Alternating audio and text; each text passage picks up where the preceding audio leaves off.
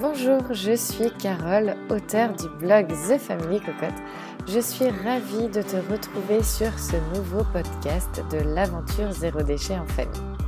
Ensemble, allons plus loin vers le zéro déchet. Prenons conscience et apprenons à passer à l'action, à définir nos envies et nos véritables besoins et aussi, bien sûr, mettre le doigt sur ce qui n'est pas nécessaire. Bien sûr, je t'accompagnerai dans la bonne humeur et tu peux aussi compter sur la communauté des amis cocottes que tu peux rejoindre sur Facebook, YouTube, Instagram et également Pinterest. Cette semaine, je vais te parler de la Fashion Revolution Week. La Fashion Revolution Week a lieu du 20 au 26 avril. La Fashion Revolution Week permet de sensibiliser les consommateurs, les professionnels et les pouvoirs publics sur les revers de cette deuxième industrie la plus polluante au monde, je le rappelle, l'industrie du textile. C'est aussi le moment de la réflexion. La réflexion pour comprendre comment sont fabriqués les vêtements. Je vais te donner quelques chiffres et tu vas voir, ça donne le vertige. L'industrie du textile, c'est 1,7 million de tonnes de produits chimiques. C'est 100 milliards de vêtements vendus en une année dans le monde. C'est aussi 12 kilos de vêtements jetés tous les ans par personne en France. À savoir qu'un vêtement est porté en moyenne 5 fois. Et ces chiffres sont une partie infime de ce que l'industrie du textile reflète. Je t'ai parlé chiffres, je vais maintenant te parler du bilan humain catastrophique.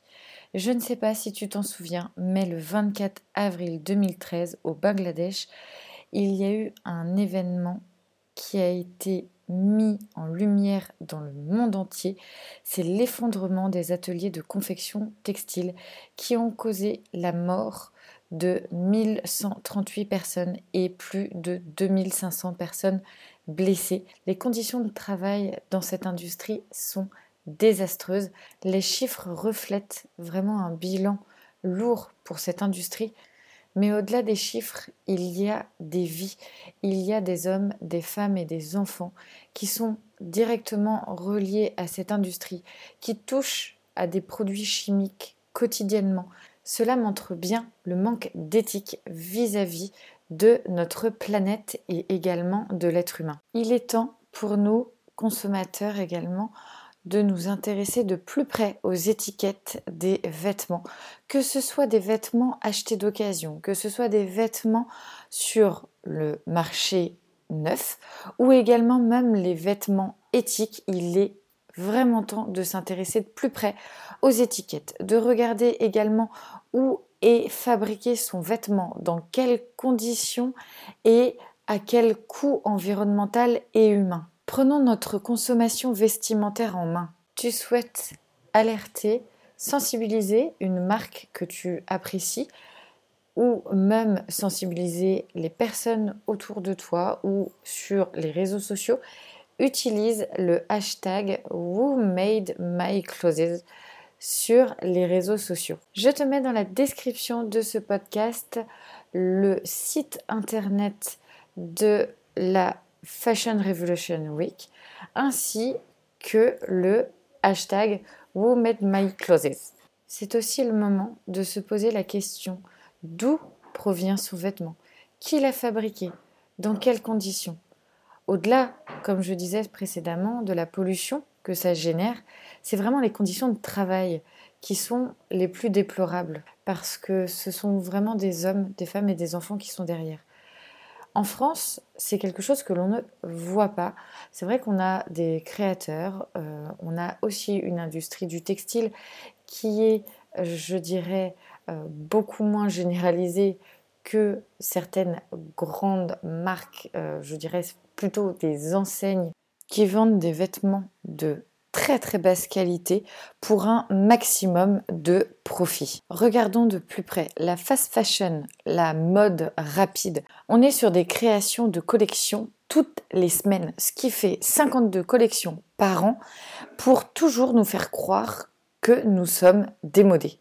À l'inverse, des marques éthiques vont quant à elles être sur des collections saisonnières, vraiment à 3 voire 4 collections. C'est aussi comme ça que l'on va pouvoir reconnaître les marques éthiques qui ont une conscience de l'environnement et de l'homme. Il y a aussi cet aspect de la médiocrité, si je puis dire, du vêtement, puisque pour être fabriqué, on va utiliser le moins possible de matières premières puisqu'il faut que le vêtement soit le plus rentable possible. N'ayons pas peur de la prise de conscience quant aux conditions de travail dans cette industrie qui est, je le rappelle, la deuxième industrie la plus polluante au monde.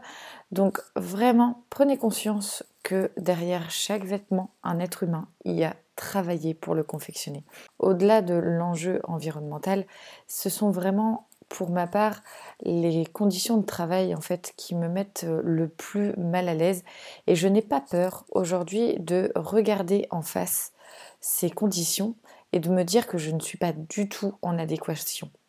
En fait, quand vous vous posez la question, quelle personne peut se dire ok, moi je suis ok avec le fait de faire travailler des enfants et euh, de les amener concrètement à être malades toute leur vie, voire même pire, qui serait ok pour euh, laisser des enfants livrés à eux-mêmes pendant que leur mère, leur maman, leur famille, en fait, leur père également, soient obligés d'aller au travail pour satisfaire un besoin non nécessaire qui est d'avoir 52 collections de vêtements par an.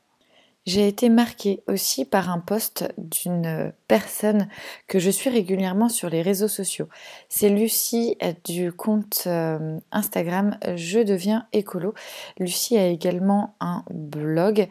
Euh, dans un de ses derniers posts, euh, intitulé Mode et viol, quel rapport? C'est vraiment accablant en fait la lecture de, de son contenu. Concrètement, il y a eu une, une enquête auprès de plus de 250 grosses marques et entreprises de mode pour évaluer la transparence en termes de politique sociale et environnementale. Je cite là le poste de Lucie.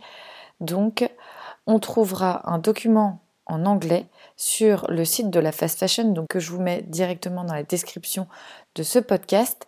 Ce mouvement médiatisé de la Fashion Revolution Week permet aujourd'hui de contraindre de plus en plus d'entreprises hyper puissantes de dévoiler leurs pratiques et également de mettre en route le changement.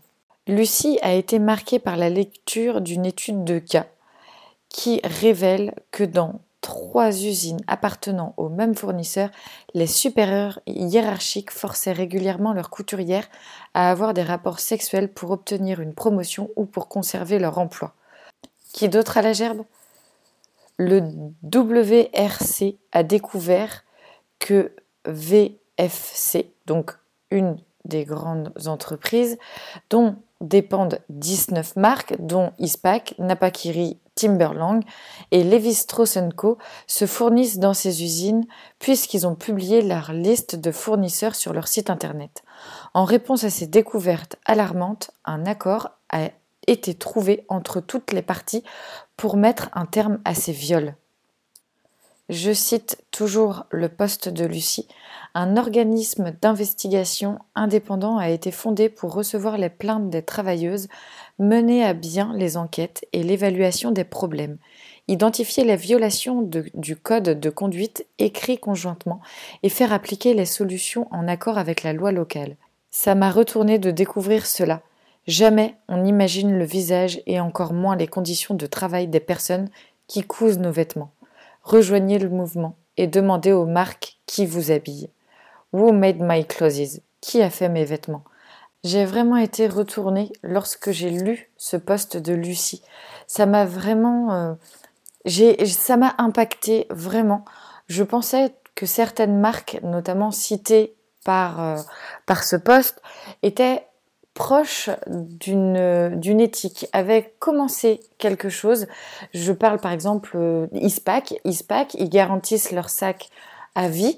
Donc on est sur, euh, on va dire, une économie circulaire, puisqu'en fait quand votre sac est usé, vous le ramenez à ISPAC et ils vont en fait euh, vous le réparez ou vous le changez si vraiment c'est nécessaire.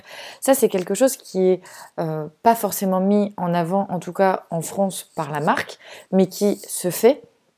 Euh, Napakiri, qui est quand même une, une grande marque euh, qui se dit proche de l'environnement, je trouve ça vraiment déplorable qu'ils n'aillent pas en fait au bout de la conception de leurs vêtements ou de leurs accessoires ou quand on crée quelque chose euh, on, on, se doit de connaître intégralement la filière que l'on utilise. Donc à toi consommateur ou peut-être toi qui travaille dans le milieu de la mode ou encore peut-être toi qui travaille dans le domaine public inciter vivement cette industrie à modifier les comportements qu'elle a aujourd'hui mis en œuvre. Je t'invite donc vraiment à regarder de plus près quels sont les vêtements qui se trouvent dans ta garde-robe. Je te retrouve la semaine prochaine. Abonne-toi à ce podcast, partage-le autour de toi, mets-lui des belles étoiles. Je te souhaite une très très belle journée, un bon week-end. Ciao